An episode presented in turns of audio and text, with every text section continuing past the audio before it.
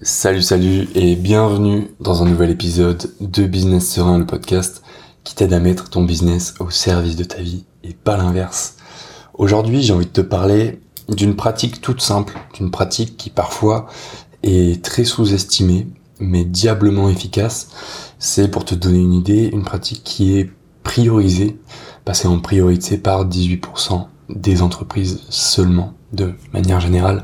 C'est une étude de l'Invesp INVESP, qui, euh, qui est sorti en 2021 et qui le montre.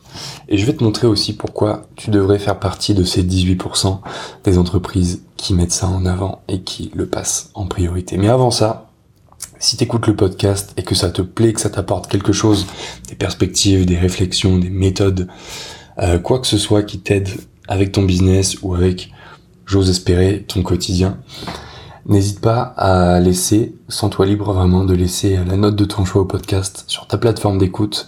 Ça aide énormément à faire connaître le podcast et je t'en remercie du fond du cœur si tu prends le temps de faire ça. On ferme la parenthèse. Alors de quoi j'ai envie de te parler aujourd'hui? C'est tout simplement d'une méthode qui va te permettre d'augmenter ton CA, tes revenus, ton niveau de vie potentiellement, sans avoir besoin de plus de clients. C'est un petit peu contre-intuitif et pourtant c'est euh, ce qui marche le mieux.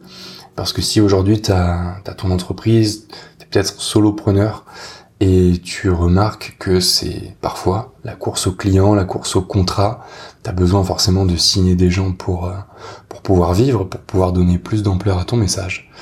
Et parmi tout ça, bah, tu te retrouves à faire de la prospection, ou bien à demander des recommandations, ou à faire de la pub, peut-être sur les réseaux sociaux, sur les différentes plateformes qui existent.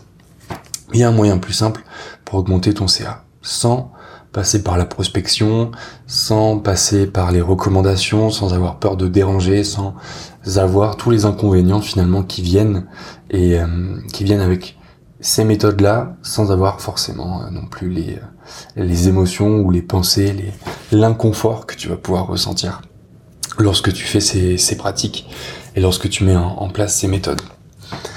Ce dont j'ai envie de te parler aujourd'hui, c'est de la fidélisation.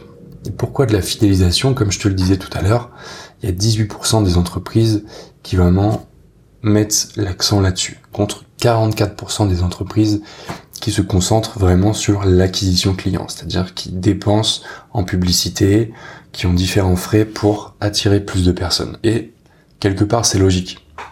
C'est logique parce que quand tu veux faire passer ton entreprise vraiment à des paliers supérieurs, aller vers des objectifs beaucoup plus ambitieux que peut-être là où tu es actuellement, tu as besoin de faire de l'acquisition. Mais avant ça, est-ce que ta fidélisation est au point? Parce que la fidélisation, c'est beaucoup plus facile à faire. Aujourd'hui, je suis vraiment l'avocat de la fidélisation. La fidélisation, c'est plus facile à faire. Pourquoi? Parce que la confiance, elle est déjà présente entre toi et ton client. Si je te donne mon exemple, aujourd'hui j'ai un, client principal avec qui je travaille depuis maintenant plus d'un an. On a commencé à travailler ensemble en août 2022. Pourquoi ça marche? Parce que à chaque fois, il y a des nouveaux projets, je suis source de propositions, source d'opportunités, on va dire.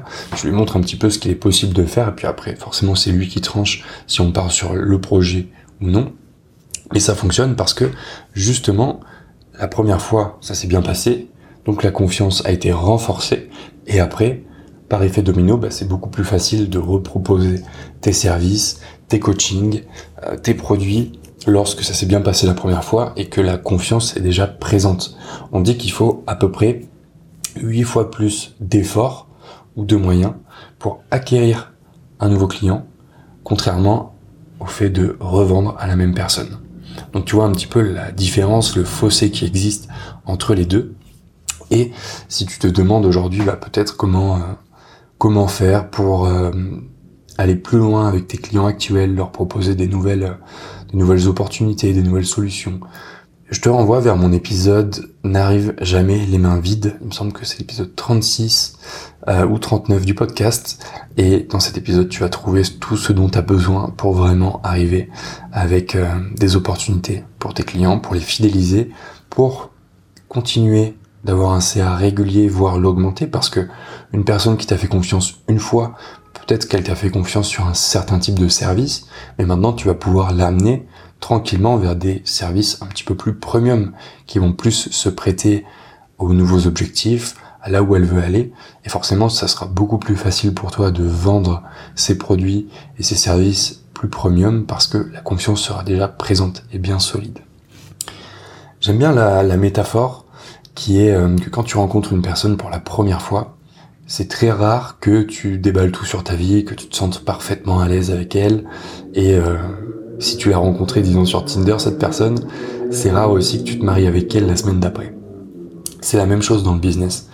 La personne que tu vas rencontrer une première fois, elle va avoir besoin d'être mise en confiance, que tu lui montres qui t'es, ce que tu fais, comment tu le fais et pourquoi tu le fais surtout.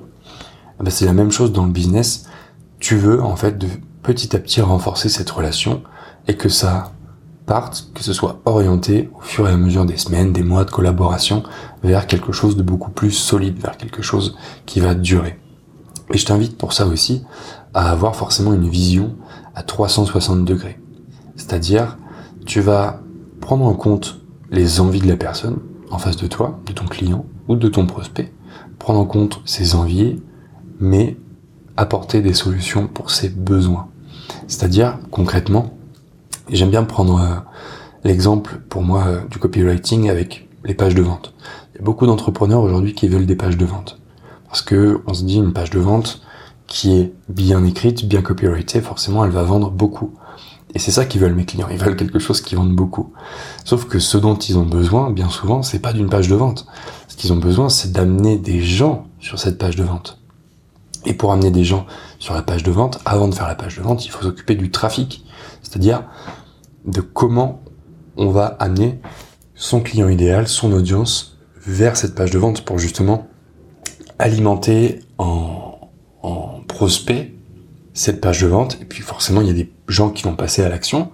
Il y en a qui vont céder leur place à d'autres personnes, qui vont remettre ça à plus tard. Mais avant d'avoir une page de vente et de vouloir une page de vente aux petits oignons, qui convertit, qui est toute belle, qui fait le travail et qui fait des revenus en quasiment automatique, il faut s'occuper du trafic. Et pour s'occuper du trafic, bah, c'est ce qu'ils ont besoin. Donc moi, je leur donne avant tout ce qu'ils ont besoin pour qu'ils arrivent vers ce, dont ils ont envie, c'est-à-dire une page de vente qui fait des ventes. J'espère que tu vois le, le petit raisonnement, il y a une légère nuance entre donner aux gens ce qu'ils ont envie et apporter les besoins, résoudre leurs besoins.